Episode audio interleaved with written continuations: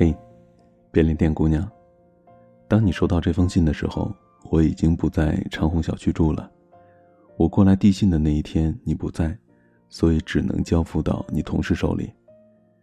我记得第一次注意到你是去年中秋的第二天，因为错过了中秋，所有的月饼都半价处理，铺在便利店门口却无人问津的食品显得是狼藉可怜，像是错过了良辰美景的姻缘。又像是惶惶不安的迟暮美人。但因为我在前一天是在飞机上度过的，错过了品食月饼的中秋，于是非常自然地挑选了几个莲蓉月饼放在了柜台上。你冲我微微一笑，就在我准备转身去拿酸奶的时候，你在身后提醒了我一声：“蓝莓味酸奶今天已经卖完了。”那一刻，我诧异地回头看你，你却平淡无奇地说。你每天晚上都会来买蓝莓味酸奶，不是吗？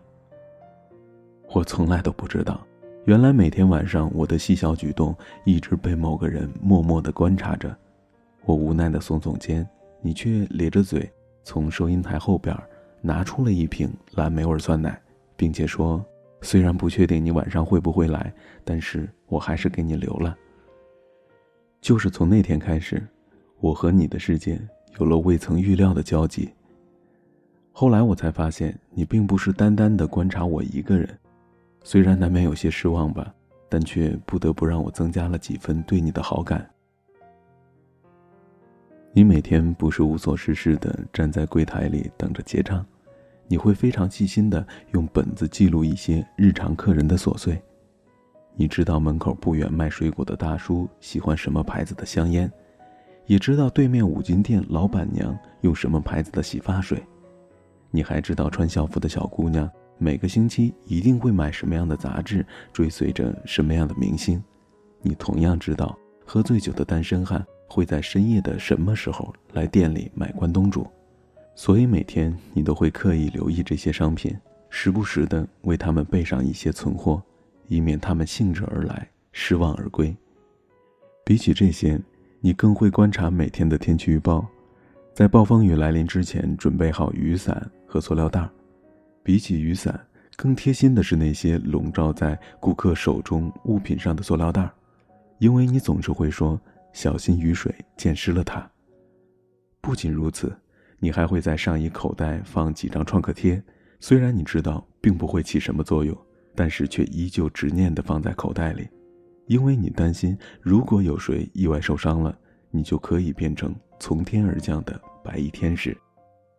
你会小心翼翼地观察着每一个进门而来的人，但却极少让他们发现你的眼光和停驻在他们身上的每一秒。我一直在想，像你这样的姑娘，会为什么要在便利店里值夜班呢？像你这样的姑娘，不是应该和同龄人一样，好好享受美妙的夜晚？和一段甜蜜的约会吗？但是没有，你几乎天天晚上都出现在柜台面前，穿着水蓝色的工作服，夹取关东煮的时候，习惯性的戴上口罩。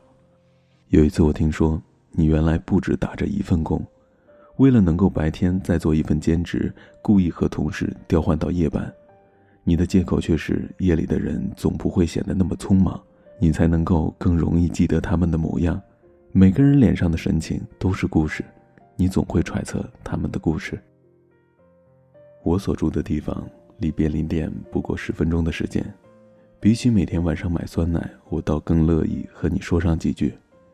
我说你为什么要从早忙到晚，还要身兼数职呢？你笑着说：“我没有身兼数职啊，白天是工作，晚上才是生活。”很多人或许都觉得什么都不做，抽空自己是生活。但对于我而言，做自己想做的事情，遇见自己想遇见的人，每天夜里的一次相逢，都是安眠最好的前戏。那短短一年多的时间里，我成了你笔记本上记录多次的人物之一。但是遗憾的是，我不能够为你的笔记本上再多添一笔了。在这繁忙的大都市里，能够与你共享一刻深夜的宁静。已足够幸福。在递交这封信的夜里，我听说你感冒了。不知道你是不是躺在床上，正在为今夜的不能到达便利店而感到遗憾？又或许你心爱的人在你身边填补了深夜无法邂逅美好的空缺。但不论如何，我都非常开心能够认识你。今夜的蓝莓酸奶又一笑而空，但我却没有拿起旁边的芒果酸奶或者是草莓酸奶，而是淡淡的朝你同事微微一笑。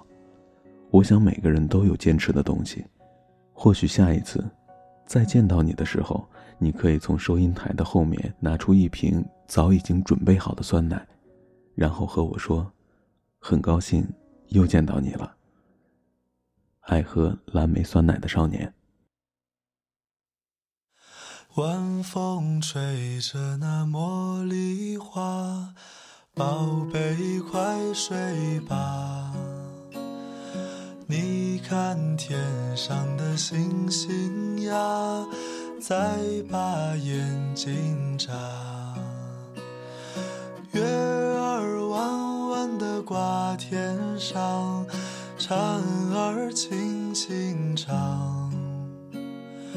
白白的云朵是月儿的衣裳，伴你入梦乡。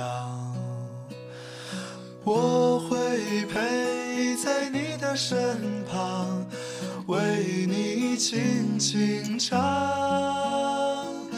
我会陪在你的身旁，伴你入梦乡。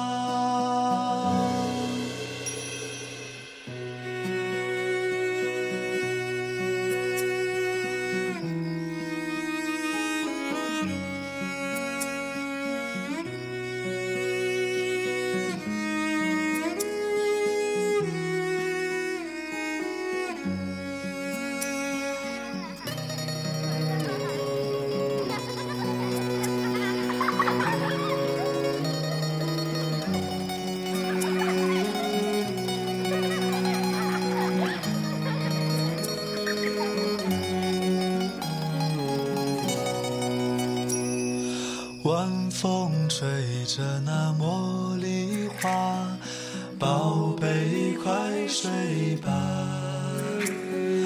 你看天上的星星呀，在把眼睛眨。月儿弯弯的挂天上，蝉儿轻轻唱。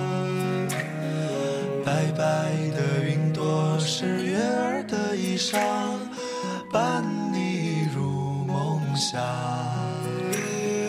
我会陪在你的身旁，为你轻轻唱。我会陪在你的身。